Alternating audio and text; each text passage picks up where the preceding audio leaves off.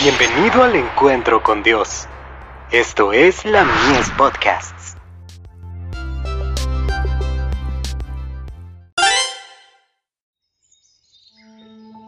La maravillosa gracia de Dios. Magnifica al Señor. Digan siempre los que aman tu salvación, Jehová sea enaltecido. Salmos 40, verso 16 como testigos de Cristo, debemos decir lo que sabemos, lo que nosotros mismos hemos visto, oído y palpado. Si hemos estado siguiendo a Jesús paso a paso, tendremos algo oportuno que decir acerca de la manera en que nos ha conducido. Podemos explicar cómo hemos probado su promesa y la hemos hallado veraz. Podemos dar testimonio de lo que hemos conocido acerca de la gracia de Cristo. Este es el testimonio que nuestro Señor pide, y por falta del cual el mundo perece el deseado de todas las gentes. Página 307. Dios desea que toda familia que se está preparando para habitar en las mansiones celestes, le dé gloria por los ricos tesoros de su gracia.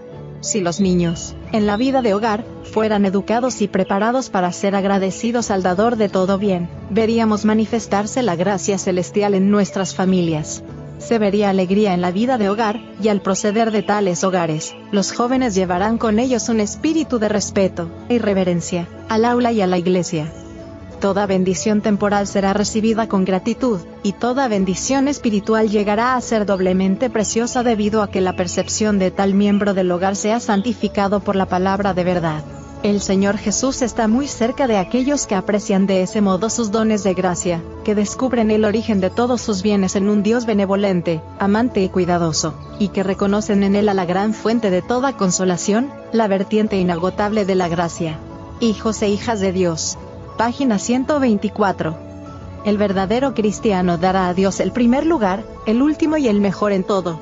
Ningún motivo ambicioso enfriará su amor hacia Dios sino que con perseverancia y firmeza honrará a su Padre Celestial. Cuando exaltamos fielmente el nombre de Dios, nuestros impulsos están bajo la dirección divina y somos capacitados para desarrollar poder, espiritual e intelectual. La historia de profetas y reyes. Página 50.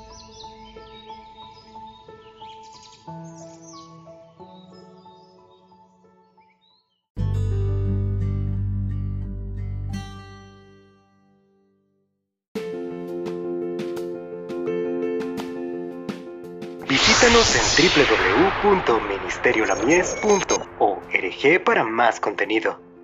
Dios te bendiga.